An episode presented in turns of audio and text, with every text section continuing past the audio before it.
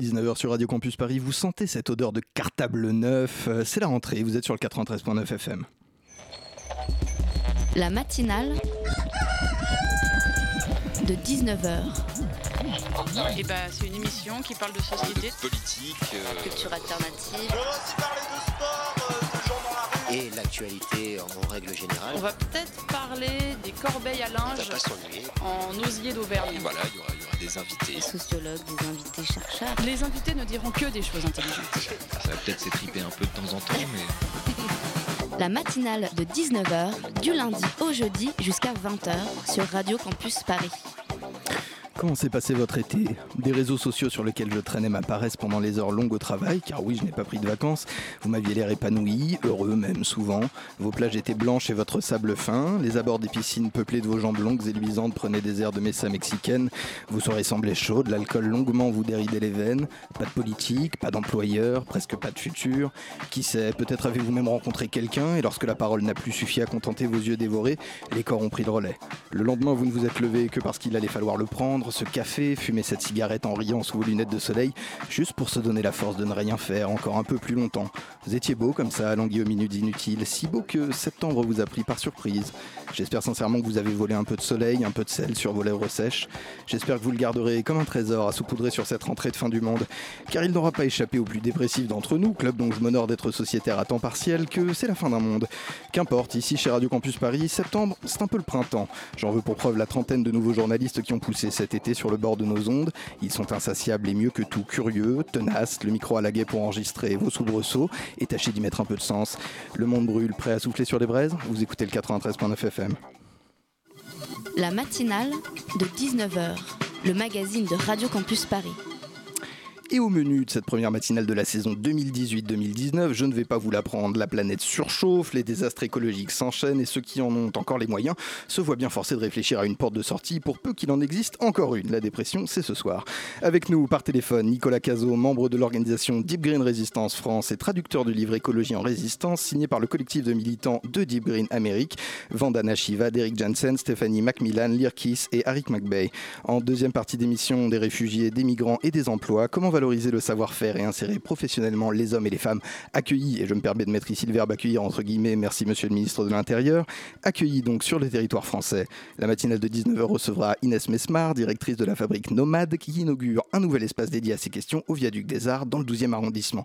Et bien sûr mes chroniques, Mathilde Bigot à 34, l'inénarrable Pitoum en clôture d'émission.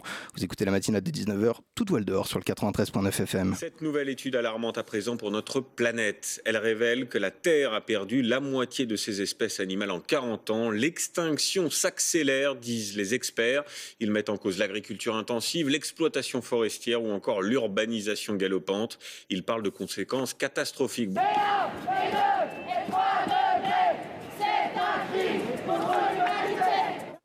Et donc je prends la décision de quitter le gouvernement. Je me surprends tous les jours à me résigner, tous les jours à m'accommoder des petits pas, alors que la situation universelle au moment où la planète devient une étuve mérite qu'on se retrouve et qu'on change d'échelle, qu'on change de scope, qu'on change de paradigme. is under climate attacks. The time to act. The time to act is now. Is now. Pierre Brossolette disait Ce qu'ils attendent de nous, ce n'est pas un sanglot, mais un élan. Cela signifie qu'aujourd'hui, comme autrefois, la flamme de la résistance ne doit pas s'éteindre. La résistance fut essentielle à l'avenir, à cet avenir dont nous sommes, puisqu'en elle se joue l'avenir de l'homme.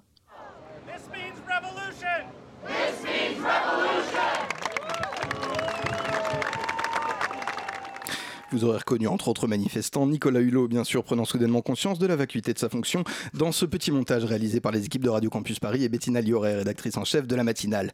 La résistance, donc au menu de cette matinale de 19h, quelles réponses les pays les plus privilégiés comme le nôtre peuvent-ils apporter à la crise climatique actuelle? Peut-on encore faire confiance aux gouvernements successifs pour résoudre cette crise globale et prégnante? Que font enfin les citoyens, dernier maillon de la chaîne, et porteurs pourtant qui cèdent un peu d'espoir, voire d'un véritable esprit de résistance? Pour en discuter, nous rejoint par téléphone Nicolas Cazot, membre de l'association Deep Green Resistance France et traducteur du livre Écologie en résistance, stratégie pour une terre en péril. C'est aux éditions Libres, coécrit par un collectif de militants de la branche américaine du mouvement. Bonsoir Nicolas Cazot. Bonsoir. À mes côtés, pour mener cet entretien, pardon, Simon Marie de la rédaction de Radio Campus Paris. Bonsoir Simon, vous Bonsoir, êtes vous aussi naturellement le bienvenu à la table de cette matinale.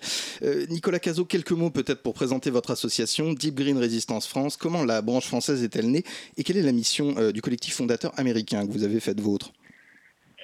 Euh, La branche française, elle est née d'un rapprochement entre moi et un ami américain, enfin d'origine américaine que, j'ai rencontré à, Paris il y a quelques années. Euh, on s'est voilà, comme on était tous les deux anglophones et qu'on avait lu euh, la version euh, anglaise du, bouquin Deep Green Resistance, en fait, duquel est né le mouvement Deep Green Resistance en 2011 aux États-Unis. C'est un livre qui est écrit par Derek Jensen, Eric McBay et Liarkis, et qu'on a trouvé comme après avoir lu ce livre, on s'est dit que vraiment il fallait qu'il fallait qu'on qu'on fasse en sorte de créer la branche française du mouvement parce que c'était trop c'était les analyses qu'il proposait étaient vraiment euh, celles qui, manquaient en France dans ce domaine-là. Simon Marie. Justement, euh, vous dites que le livre Écologie en résistance, stratégie pour une planète en péril a été publié en 2011 ou 2012 par euh, Deep Green Resistance?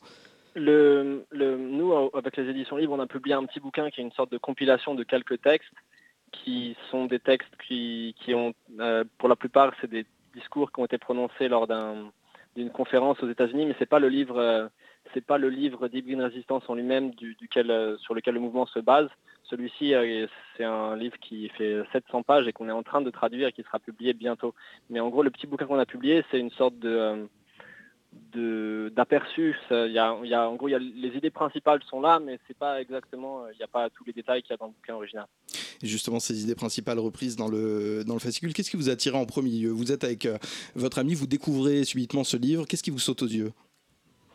Il me saute aux yeux que le, constat qu'ils font est, euh, qui n'a rien à voir avec celui que font en gros les écologistes euh, grand public en France, euh, et bien, me, paraît, me paraît bien plus réaliste, me paraît bien plus sensé, et que du coup, la suite est à l'avenant. En gros, à partir du moment où le constat est différent, on propose ensuite des objectifs différents, des stratégies différentes, et enfin en tout cas une stratégie différente. Du coup, c'est ce qui nous a intéressé. On s'est dit qu'il fallait, comme c'était ce qui nous paraissait c'était le constat qui nous paraissait le plus juste de tout ce qu'on avait pu lire dans, le, dans la sphère écolo. On s'est dit qu'il fallait qu'on traduise ça. Alors qu'est-ce qui pêche selon vous dans la sphère écolo française? Il y a un manque de d'envie, il y a un manque de, on va pas assez loin sur euh, sur les sujets? Il y a, ouais, il y a plusieurs choses. Peut-être pour résumer de manière assez simple, le mouvement euh, écologiste français grand public, il semble croire qu'on peut en rendre euh, écologiste ou, ou, verte ou, propre ou durable selon les, termes euh, qu'ils emploient. La civilisation industrielle, en gros, par exemple, l'argument principal de, ces gens-là, c'est de dire qu'on peut remplacer les combustibles fossiles par euh, des énergies dites renouvelables ou vertes et que ça va en gros résoudre nos problèmes. Sauf que c'est pas du tout le cas. Ça n'arrivera pas selon vous? C'est pas que ça n'arrivera pas, c'est qu'il y a plusieurs euh, problèmes avec ça. Il y a le premier problème, c'est que les, énergies, dites renouvelables sont aussi euh, un produit de l'industrialisme. Elles posent leurs propres euh, problèmes écologiques. Elles, causent des dommages tout au long de la chaîne de production. Par exemple, si on prend les panneaux solaires, il faut extraire des, certains, matériaux, certains, métaux, etc. Donc, et les éoliennes, c'est pareil. Et donc, en gros, tout le long de la chaîne de production, il y a des dommages écologiques. Donc, c'est pas vert déjà. Et ensuite, le seul, si c'est juste remplacer les, la manière dont dont la civilisation industrielle produit son énergie, ça ne va pas changer grand-chose parce que la civilisation industrielle, elle est en train de ravager la planète, mais pas seulement euh, par la manière dont elle produit son électricité, c'est ce qu'elle fait de, son énergie qui pose problème aussi. Donc euh, qu'on remplace euh, une énergie par une autre, ça ne va pas résoudre les problèmes. Et sur les politiques euh, publiques euh, données euh, en, faveur d'une transition écologique, par exemple, le ministre de la Transition écologique et solidaire, François de Rugy, a annoncé dimanche, si je ne me trompe pas, à réfléchir à une vignette pour taxer les, camions étrangers qui traversent la France.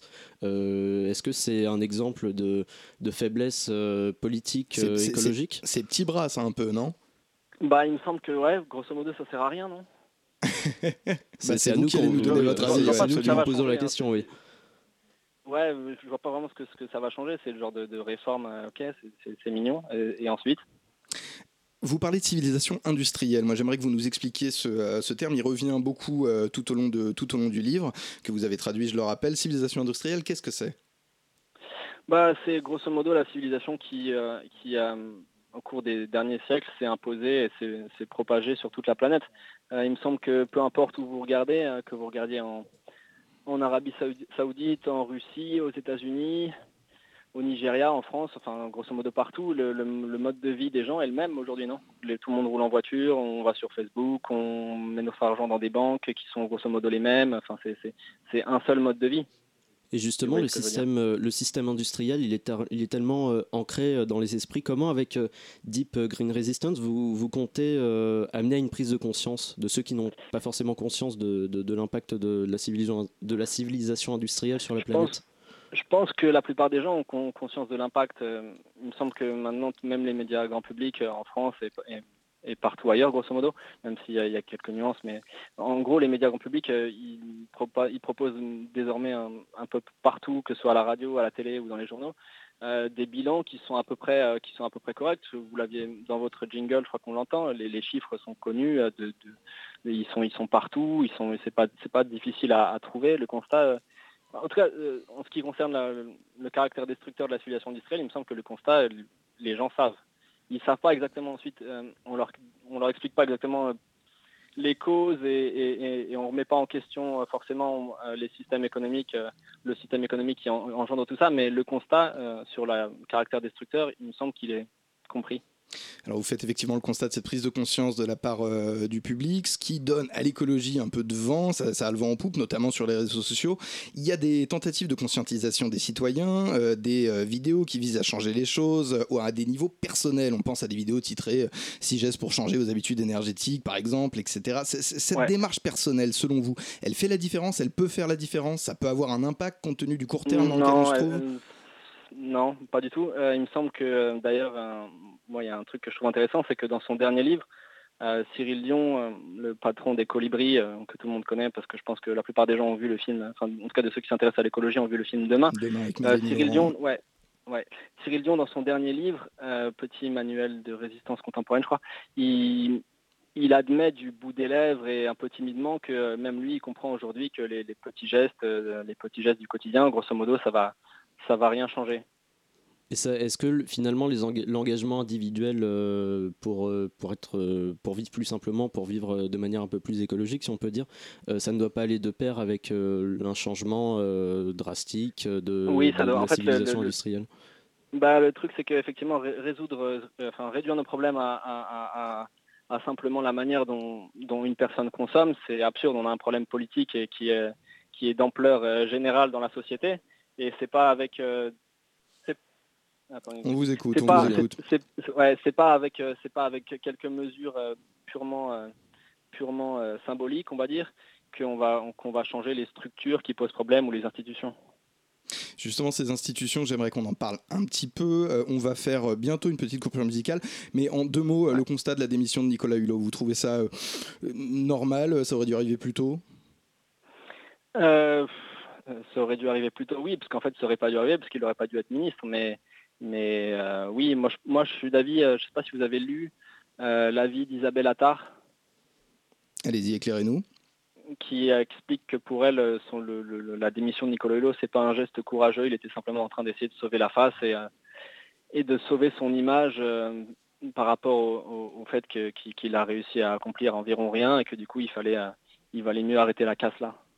Arrêtez la case, vous restez avec nous Nicolas Cazou pour la deuxième partie Caso, pardon, de cet entretien à suivre. Tout de suite de la musique qui, à ce qu'on me dit, adoucit les mœurs. On en aura bien besoin. Vous écoutez la matinale de 19h.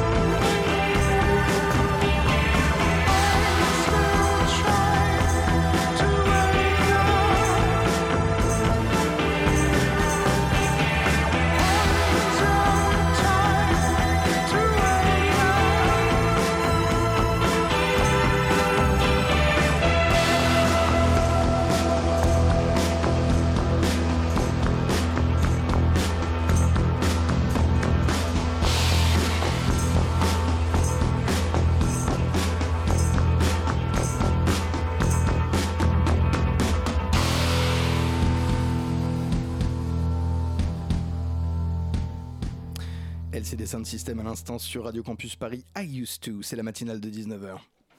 La matinale de 19h, le magazine de Radio Campus Paris entrer en résistance face à un gouvernement et des organisations privées qui semblent rejeter l'urgence de la situation climatique au profit de leur propre profit, bien sûr. Avec nous par téléphone Nicolas Cazot de l'organisation Deep Green Resistance France. Simon Marie, le micro est à vous. Effectivement, dressé avant la pause musicale euh, le constat euh, de la civilisation industrielle et euh, qu'est-ce qu'elle impliquait en termes d'écologie et comment, et comment elle, détruit, elle contribue à détruire la planète. Comment, quelle forme doit prendre le militantisme écologique actuel? euh, on a, il y a deux semaines, euh, la marche pour le climat du 8 septembre. Euh, est-ce que c'est un signal qui, qui correspond à un militantisme que vous, une forme de militantisme que vous pourriez prendre? Bah, les manifestations, il, me semble que on est quand même pas mal nombreux à comprendre que c'est assez limité. Après, aller en manifestation pour euh, pour, pour essayer de, prendre des contacts, de, de, faire un peu, euh, de réseauter un peu, pourquoi pas, ça peut être intéressant, mais le militantisme, euh, il me semble évident qu'il devrait prendre d'autres formes. Et sur le signal que ça envoie, vous n'en pensez, vous pensez que ça n'a aucun, aucun, ça n'envoie aucun signal à l'État? À l'État, je pense que l'État, il n'en a pas grand-chose à faire, mais ça peut envoyer un signal à, à d'autres gens qui, se, qui avaient l'impression que, que, que personne ne se souciait de ça ou quoi. Il y a des organisations, Nicolas Cazot, autour de vous, des mouvements peut-être qui vous inspirent, des actions, je pense, citoyennes principalement, qui vous donnent de l'espoir? Euh, Moi, ce que je trouve le plus intéressant, c'est les, tout les, le mouvement des ZAD, euh, de celle de Notre-Dame-des-Landes euh, à celle de Kolbsheim, là, plus récemment, qui a fait parler d'elle parce qu'elle s'est faite un peu un peu attaquée, mais, mais, mais, il me semble que celle de Notre-Dame-des-Landes est un exemple intéressant de ce qui peut être accompli par, par un collectif d'individus euh, motivés et prêts à faire ce qu'il faut pour défendre euh, un territoire.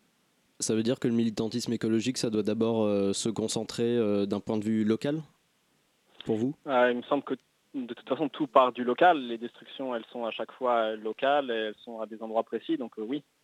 Mais elles sont envoyées à des, enfin, elles sont répandues à des échelles beaucoup plus grandes qu'un engagement d'une ZAD, par exemple?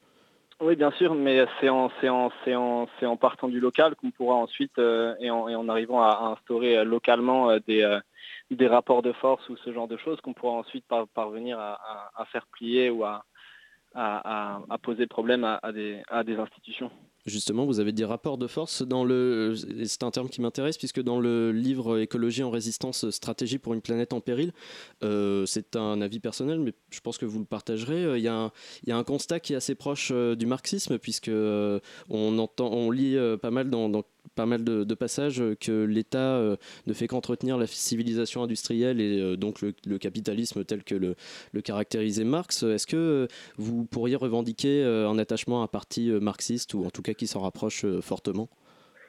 Oui et non, parce que effectivement, si, le marxisme nous offre une grille de lecture assez intéressante sur, l'organisation de la société en classe, etc., il me semble, et me semble assez limité en, sur, euh, sur la portée, euh, sur, sur, sur, le, sur les stratégies à adopter, parce que le constat n'est pas forcément euh, le même que le nôtre. Parce qu'on peut avoir, on peut avoir l'impression que vous proposez une version modernisée de, des théories proposées par Marx parfois. Il me semble pas. Il me semble que Marx, par exemple, croyait fermement au progrès et à et, euh, et penser que, euh, que, euh, que, que, le capitalisme était une sorte de nécessité historique et tout un tas de trucs qui s'inscrivent dans une version très, très, très améliorative de l'histoire et très linéaire et que nous, on n'a pas cette vision-là. Alors on va, on va peut-être franchement mettre les pieds dans le plat, Nicolas Cazot. Du coup, sauver la planète passe par une destruction du système capitaliste? Oui, entre autres. Entre autres, je vous demandais de développer. vous, bah, vous, apportez des réponses en fait via, votre, via le livre. Je vous écoute. Euh, parce que le truc, si on définit le, capitalisme, mettons quoi, que certains lui donnent 200 ans, d'autres lui donnent 400 ans, euh, on se rend compte que les destructions de, environnementales, elles ont commencé bien avant ça.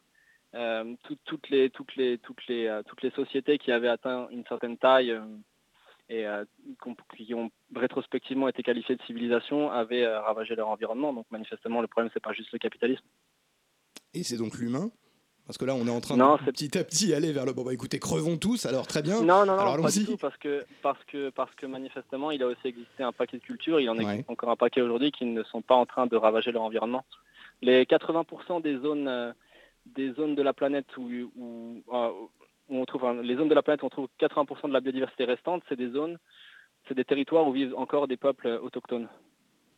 D'accord, donc on est sur euh, peut-être un problème qui vient des civilisations euh, blanches, des civilisations qui euh, ont le plus préempté en fait les terrains et développé leur, bah, leur propre civilisation. Je me, je me répète? Oui, mais ouais, oui, oui, oui, oui et non. C'est juste qu'on a, bah, nous, on a une définition, une définition de la civilisation qui, qui, qui, qui justement, euh, enfin, nous, on considère que du coup, ce qu'on appelle la civilisation, c'est le problème. Il y a récemment sur Arte, il y a eu un- une série de documentaires en quatre, épisodes, je crois, d'une heure, qui parlaient justement de la civilisation, de la civilisation, de ses origines, d'où elle est venue, qu'est-ce que c'est, etc.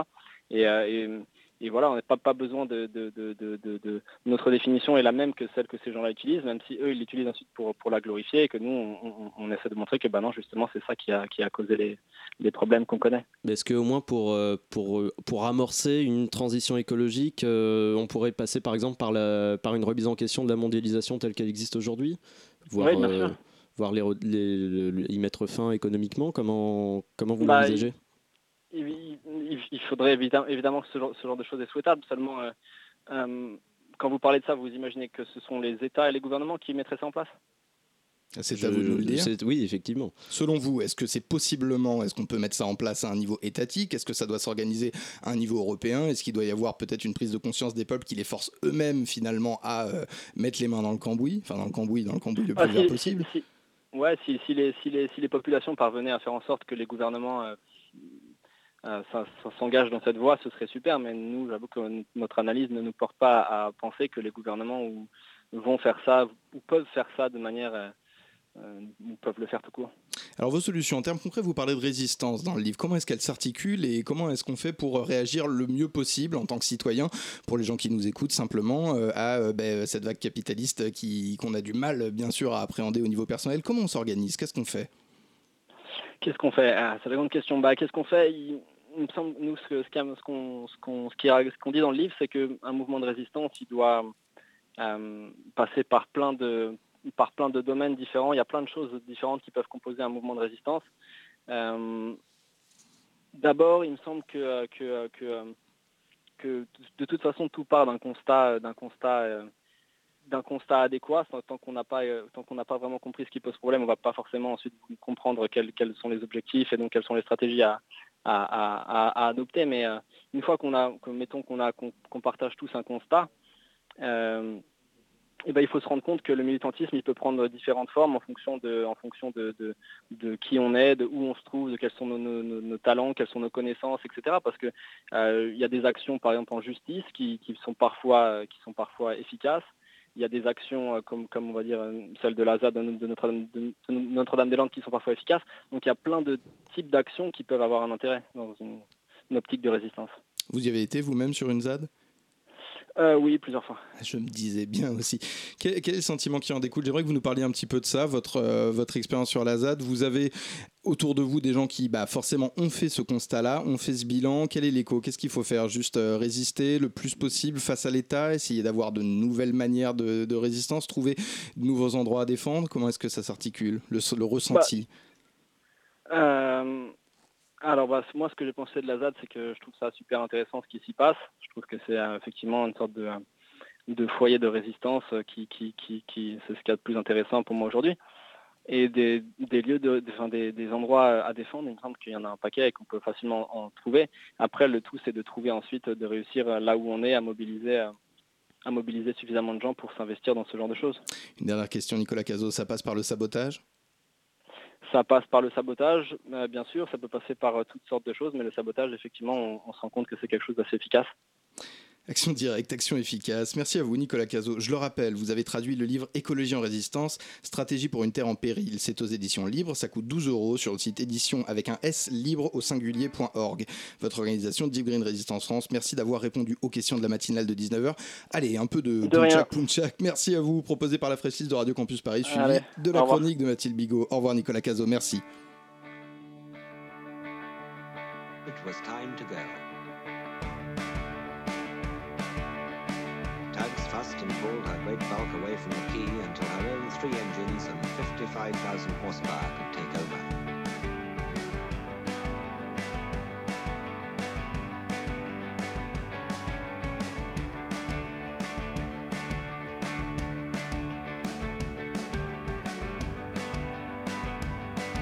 sixth of a mile long, 11 stories high.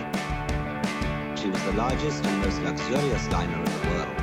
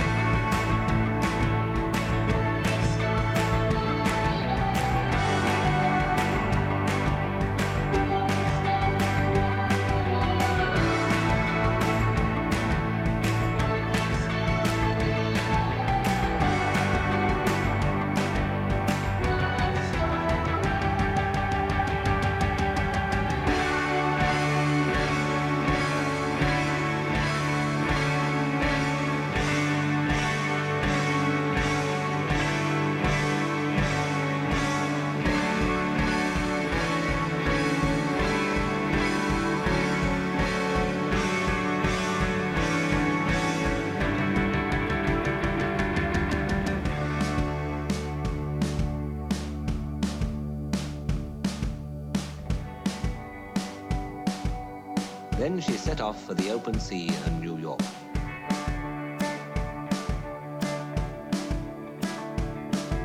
And as she sailed away, her builders had no doubt that this was the start of a great career.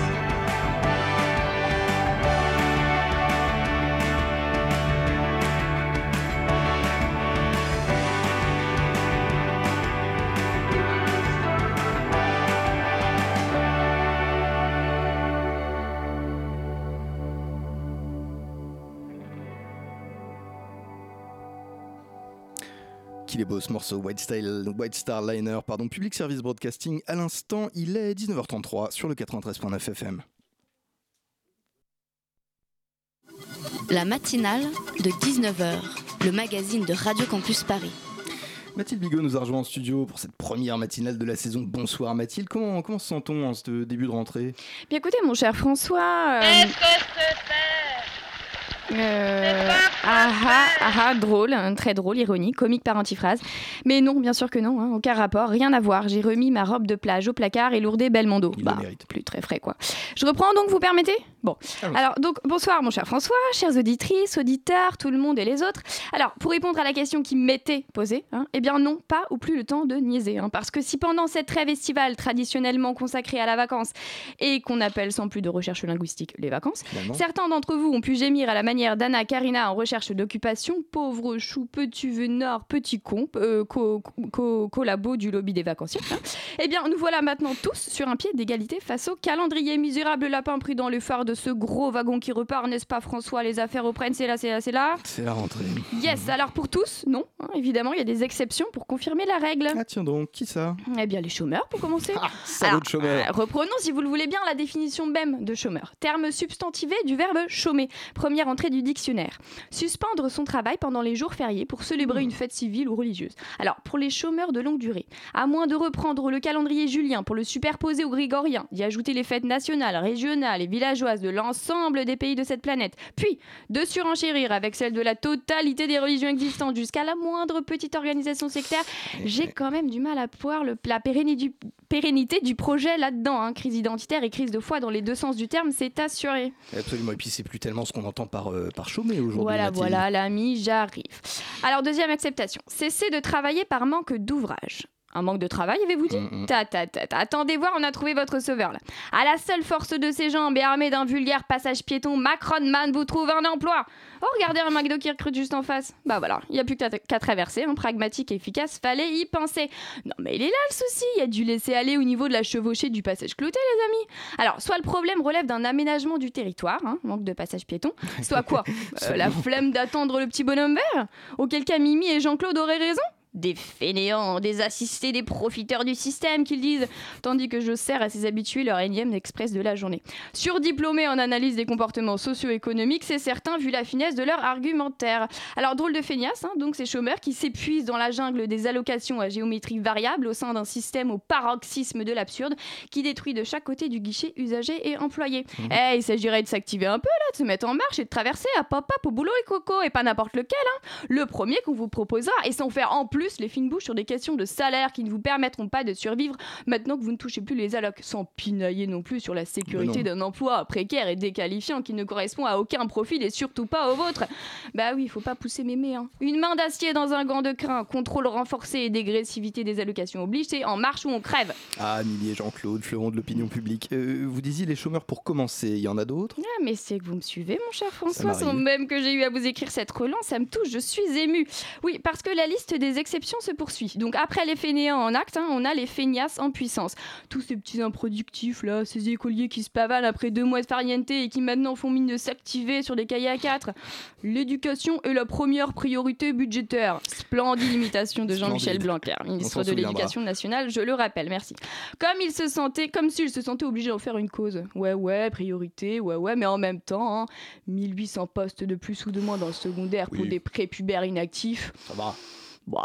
Va. Effectivité des classes en surchauffe, dégradation des conditions d'apprentissage, heures supplémentaires imposées aux profs que le burn-out guette s'ils n'ont pas déjà posé un congé ensemble, faire plus avec moins, la stratégie du MacGyver de l'enseignement. Non, puis il faut dire que ça relève d'une logique indéniable, hein. Moins par moins ça fait plus. Donc un prof de maths pourra se réjouir d'offrir une démonstration in situ de cette règle, vous en conviendrez. Mais c'est excessivement déprimant. D'autres euh, candidats peut-être sur cette liste? Hmm, Eh bien, mes exemples s'essoufflent et sous la pression du direct, là, je balancerai comme ça les siégeants de l'Assemblée nationale. Balancez la ligne, ligne directe qu'on a avec l'hémicycle en pleine réunion. Ah, ça bosse dur là. hein. Ouais. Ça bosse très très dur. Hmm. Ah, attendez. So delicious. Ah, bah non. Ah bah oui, bah non, non, non, pardon, mauvaise langue, hein, il y a du niveau à l'Assemblée, en l'occurrence le niveau 362 Candy Crush passé avec brio. La productivité à son paroxysme, hein, mais, à, mais à culpa, c'était l'intrus de la liste, j'avais mal lu la consigne. Bon, le jeu de la liste est terminé, hein, la rentrée disais-je, et le retour de ce bon vieux copro-nuage d'emmerde que le ciel bleu et les chaleurs haussiennes semblaient avoir chassé de nos esprits. Alors il y aurait matière à disserter sur tous les événements socio-politico-tragico-dramatiques qu'une touche d'ironie maladroite a déjà tenté de détendre tel un massage californien sur un dos scoliosé, mais vous n'êtes pas là pour souffrir, ok, et moi non plus. Vous faites très bien le Mimi et le Jean-Claude Mathilde Bigot. Merci en espérant vous revoir bien vite sur ces ondes. Nos auditeurs vous méritent. Vous écoutez la matinale de 19h. La matinale de 19h, le magazine de Radio Campus Paris. Du lundi au jeudi jusqu'à 20h. Nouveau sujet, nouvel invité, la fabrique Nomade inaugure son nouvel espace au viaduc des Arts. C'est dans le 12e arrondissement de Paris, un lieu qui accueillera désormais des artisans réfugiés et migrants pour la valorisation de leur savoir-faire, dans l'objectif bien sûr de favoriser leur insertion professionnelle. La matinale de 19h reçoit Inès Mesmar, directrice de la fabrique Nomade. Bonsoir, bienvenue à la table de cette matinale. Bonsoir. À mes côtés, les oreilles les plus fines de cette station auront, auront, pardon, reconnu son souffle chaud et accueillant. Erwan du Château, de la rédaction de Radio Campus Paris, entre autres, est au micro pour mener cet entretien. Quelle joie, Erwan, que de vous entendre. Inès Bonsoir, François. bonsoir mon chouchou. Comment, comment est né le projet de cette euh, fabrique nomade?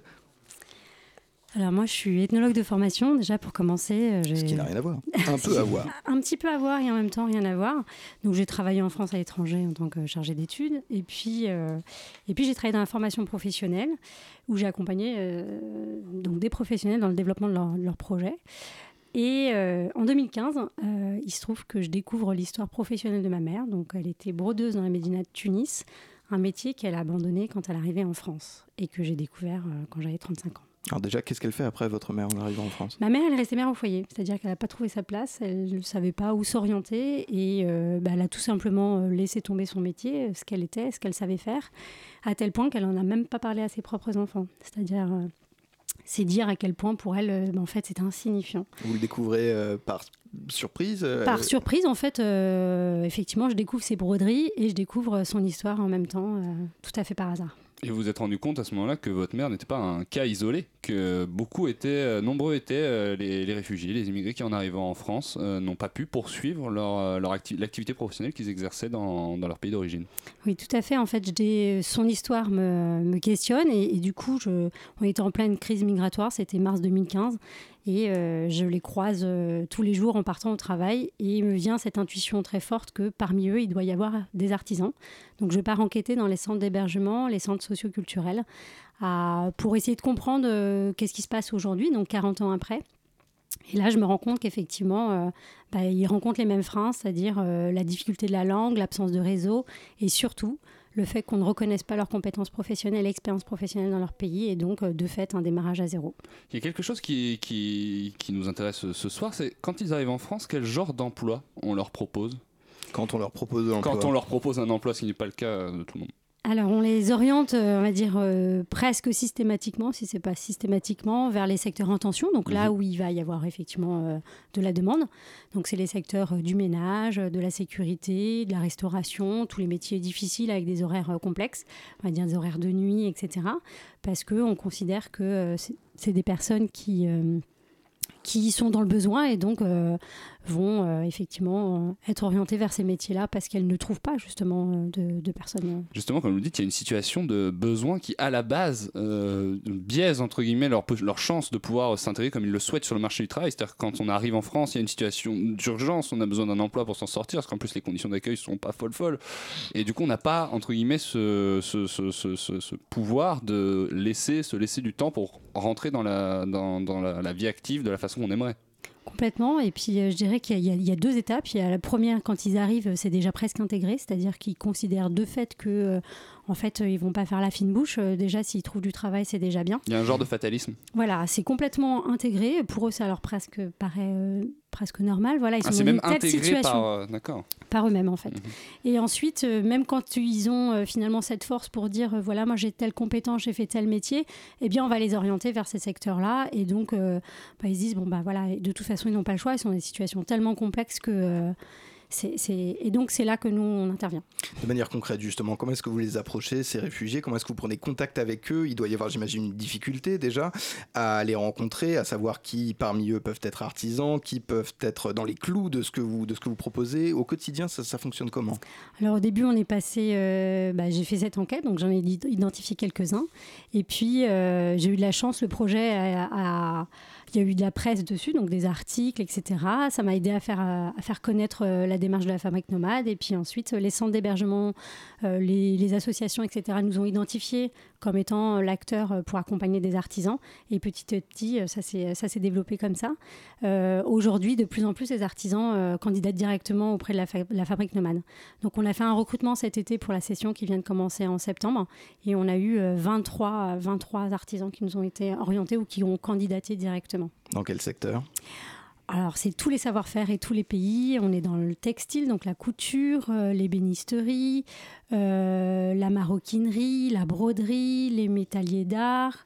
On a vraiment eu des savoir-faire euh, vraiment, vraiment de partout bijouterie, joaillerie. Enfin, voilà, très vous avez, divers. Vous avez pu développer des liens avec la Chambre des métiers de l'artisanat qui représente ce secteur d'activité en France Ou alors c'est c'est lettre morte, vous n'avez même pas essayé? Euh, si j'ai tenté quand même, mais je dirais que les acteurs, comme on est sur un secteur de niche, vraiment les métiers d'art plus que l'artisanat en général, c'est vraiment l'artisanat d'art, on s'est rapproché des ateliers de Paris qui sont l'un de nos, de nos soutiens euh, les plus importants et l'Institut national des métiers d'art qui soutient également euh, notre travail. Votre travail ne s'effectue pas non plus uniquement sur la question de l'emploi, ou en tout cas indirectement également sur un autre terrain qui est aussi celui du social, parce qu'avoir un emploi, c'est aussi créer du lien avec euh, les personnes qui sont autour de nous. C'est, vous sentez aussi une différence chez les, gens, que vous accompagnez quand ils arrivent à retrouver une activité qui leur plaît, un épanouissement qui est plus important avant même euh, l'activité, en fait, on les voit évoluer. Nous, c'est un programme de six mois, donc qui dure six mois, où il y a plusieurs actions qui leur sont proposées.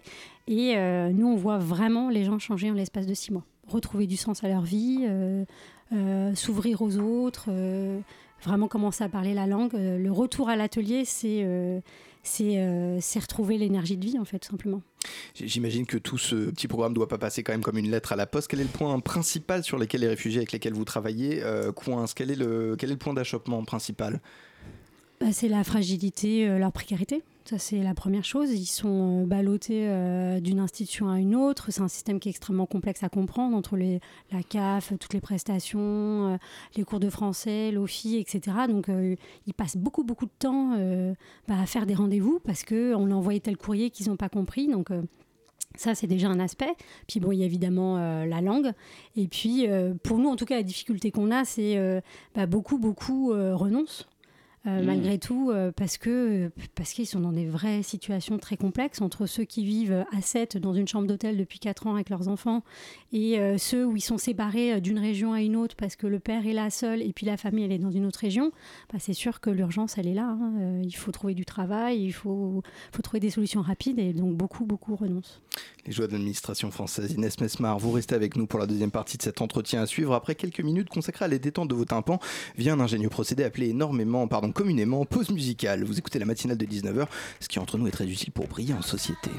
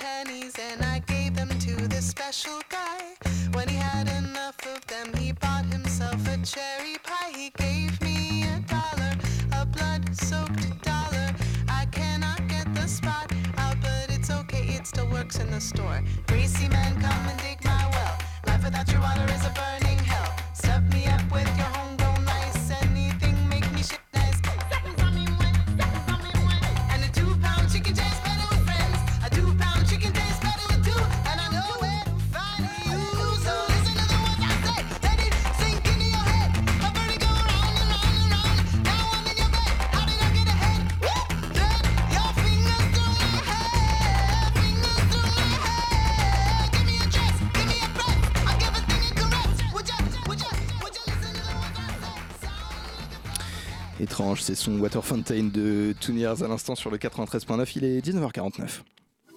La matinale de 19h, le magazine de Radio Campus Paris. Des emplois pour des artisans migrants, réfugiés, c'est l'objectif d'Inès Mesmar, directrice de la fabrique Nomade, qui ouvre un nouveau lieu au viaduc des Arts, dans le 12e arrondissement de Paris.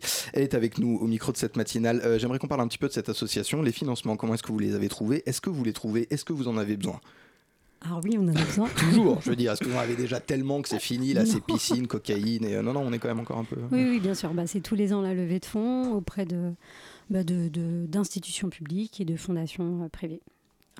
Erwan Et, du euh, Château. Ah non, vous y allez encore. Allez-y, je vous écoute. Et euh, on essaie de développer aussi euh, nos propres ressources, donc par la vente des objets, donc qui sont créés par les co-créés par les artisans et les designers qui travaillent avec eux. Vous avez une, une boutique sur le site de la Fabrique Nomade. On a une boutique et on a une boutique aussi maintenant au Viaduc qui, qui réunit en fait un concept store, donc une boutique, un espace d'exposition pour découvrir le savoir-faire des artisans, et puis un espace euh, dédié à la pratique artisanale qui est ouvert au grand public, adultes, enfants, où ce sont justement les artisans qui, euh, qui animent ces ateliers. Oui, complètement. C'est ça qui est très intéressant aussi chez Nomad, c'est tout le panel euh, de- qui gravite autour de cette, euh, de cette activité d'insertion et notamment le fait de choisir de présenter les artisans à travers des expositions euh, qui sont faites en collaboration aussi avec des artistes, il me semble, si je dis pas de bêtises. Alors, c'est pas avec des artistes, mais avec des designers. D'accord. Donc, ils, ils créent en fait ils- pendant un temps de collaboration, ils co-créent ensemble un objet. L'objectif, euh, c'est pas juste de faire un bel objet, mais c'est un objet. euh, Pourtant, ça marche bien. C'est déjà, déjà oui, des oui, c'est objets. des-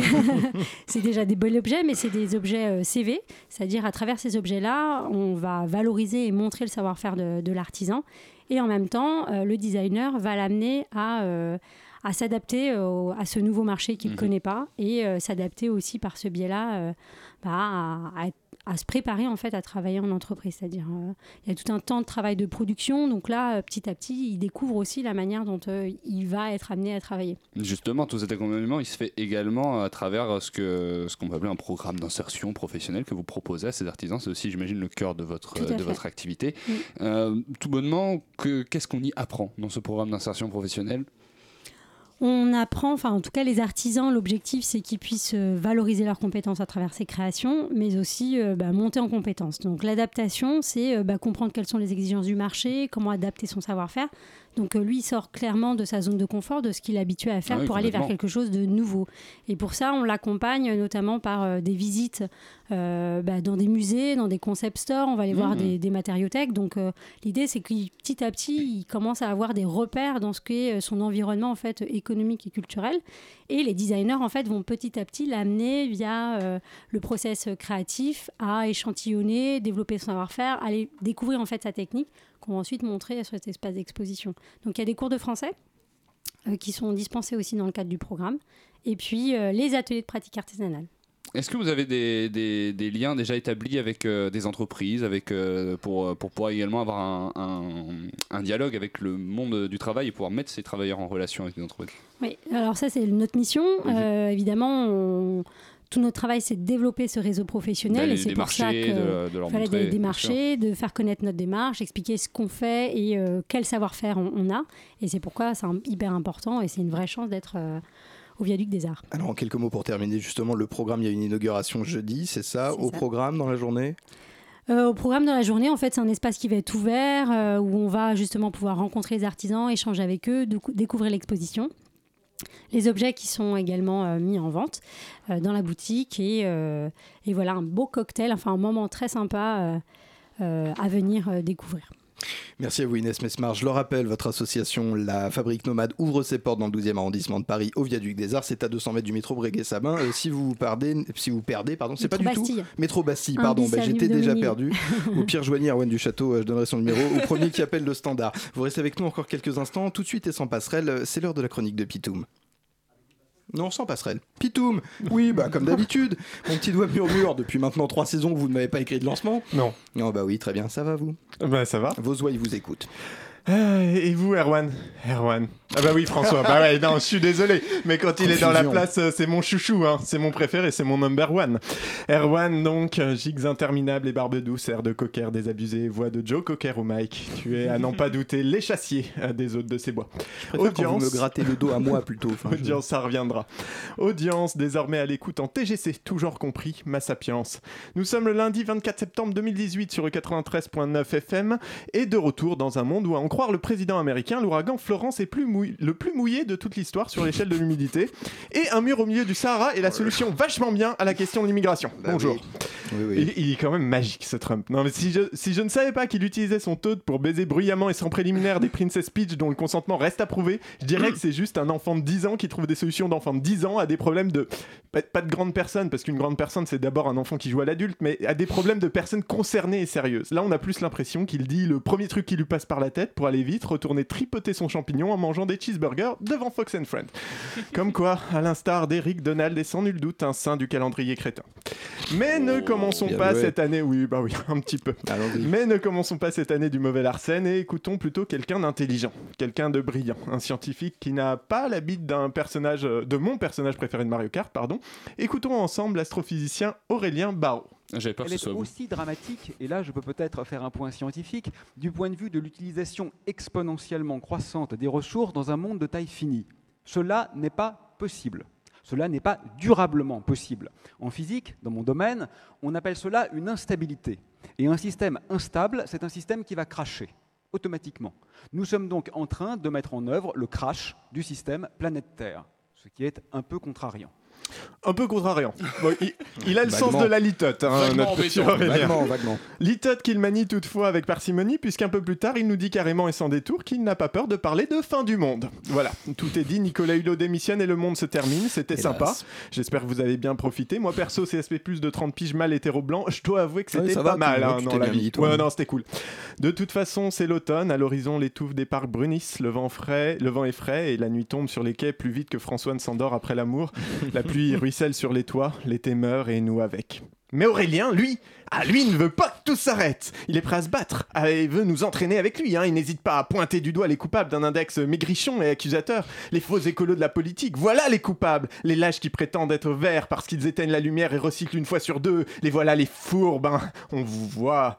Et moi, je suis prêt à le suivre. Il nous avertit, il faudra être fort. Ce sera dur. Il va falloir changer de système, changer notre façon de vivre, changer de slip moins souvent pour moins faire de lessive. Mais comment faire tout ça, me diras-tu, jeune oreille curieuse et sautillante? Eh bien, sache que j'ai la solution. Ah, Ah, j'ai- la solution, voilà. Voici venu le temps de la dictature écologique, la dictature du végétal.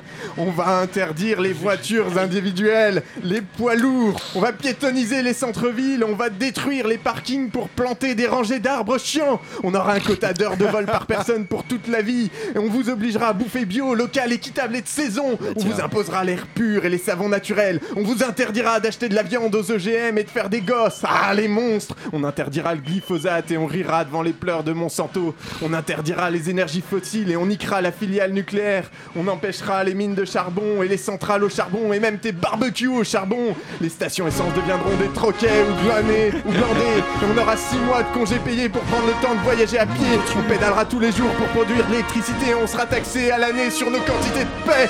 On sera payé en quinoa et en tofu. On bannira la plastique, l'électronique, les microbilles dans ton gommage Ushuaïa. On on débranchera internet, on tuera YouPorn. Et les réfractaires, on les enverra au Boulgoulag travailler dans les champs de soja. Sinon, on peut aussi décider de bien voter, mais ça, franchement, ça me paraît encore plus compliqué.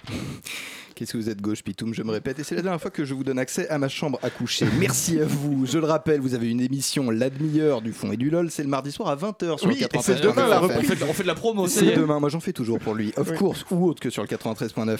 Hélas, six fois hélas. Euh, c'est le temps de nous quitter, le glas des adieux fond sur nous avec la vitesse d'un épervier vengeur. Il ne me reste que quelques instants pour remercier très chaleureusement toutes les personnes qui font vivre cette émission. En premier lieu, Bettina Liuret, notre nouvelle rédactrice en chef, mes invités naturellement, mes co-intervieweurs de ce soir, Simon Marie et Erwan Duchâteau, que Dieu leur fasse le bras comme j'ai la cuisse, nos chroniqueurs, Mathilde Bigot, que vous entendrez sur saison de Pitoum, bien sûr, qui ne cesse de monopoliser cette antenne et qui met du talent partout quand il passe. Et enfin, bien sûr, l'homme dont la technique est si parfaite qu'elle est silencieuse, le samouraï paisible de nos ondes, j'ai nommé mon fidèle PH à la réalisation. Merci à lui. Cette émission se termine à mon grand regret, mais tout de suite, le meilleur est à venir. Pièce détachée pour fendeur ou encenseur de l'actualité culturelle qui passe sur votre grille à viser ce soir. Alors, ce soir, nous recevons Lorraine de Sagazane qui va nous parler des Une maison des poupées au Théâtre Montfort. Et après, nous allons chroniquer trois spectacles. Écoutez, je, je- m'entortille d'impatience. Pour nous, avec une petite minute d'avance, c'est terminé. Adios, compañeros. C'était la matinale.